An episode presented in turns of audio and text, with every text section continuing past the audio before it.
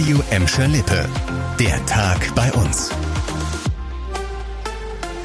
Mit Chantal Teubert. Hallo zusammen. Ein heiß diskutiertes Thema auch in unseren Städten und diese Woche besonders bei uns in der Redaktion. Es soll bald ganz legal gekifft werden dürfen. Genauer gesagt ab dem 1. Januar. Morgen diskutiert der Bundestag über das entsprechende Gesetz. Und bei uns in Gladbeck, Bottrop und Gelsenkirchen laufen schon die Vorbereitungen. Zum Beispiel gründen sich gerade die ersten sogenannten Social Clubs. Das sind Vereine, in denen dann Cannabis angebaut und an die Mitglieder abgegeben werden darf. So der Plan der Regierung. Wir haben mit Benjamin Zvetanovic gesprochen. Der will nämlich den ersten Gelsenkirchener Cannabis Social Club schmeißen und ist auf jeden Fall schon ziemlich ambitioniert. 500 Leute, das sind die Mitglieder, die wir aufnehmen dürfen, weg vom Schwarzmarkt zu kriegen, weg von unreinem Gras, was auf dem Markt ist, rein zu organisch, biologisch angebauten Cannabis, was sie bei mir sich holen können. Im besten Falle mit dran arbeiten, ihren Hobby nachgehen. Das ist es.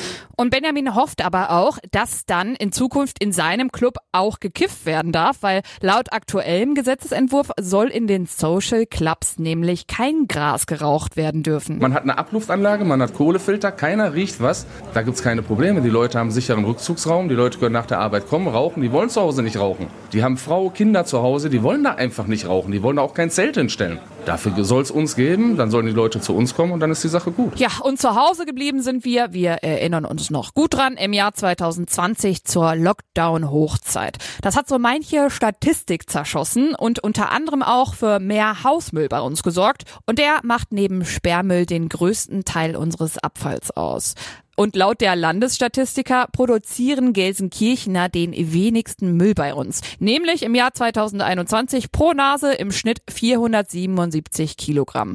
Damit liegt die Stadt auch bei der Müllmenge pro Kopf deutlich unter dem Landesdurchschnitt. Im Kreis Recklinghausen waren das schon ein paar Söcke mehr, nämlich 543 Kilo je Einwohner. Und den meisten Abfall haben bei uns mit 591 Kilo pro Person die Bottropper produziert.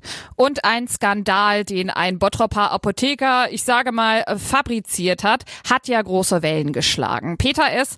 hatte bis zum Jahr 2016 in zehntausenden Fällen Krebsmedikamente gepanscht. Und das hat viele Opfer gefordert, die nicht in Vergessenheit geraten sollen. Deswegen setzt sich Martin Porwoll, der den Skandal damals mit aufgedeckt und die Ermittlungen ins Rollen gebracht hatte, jetzt für ein Denkmal ein.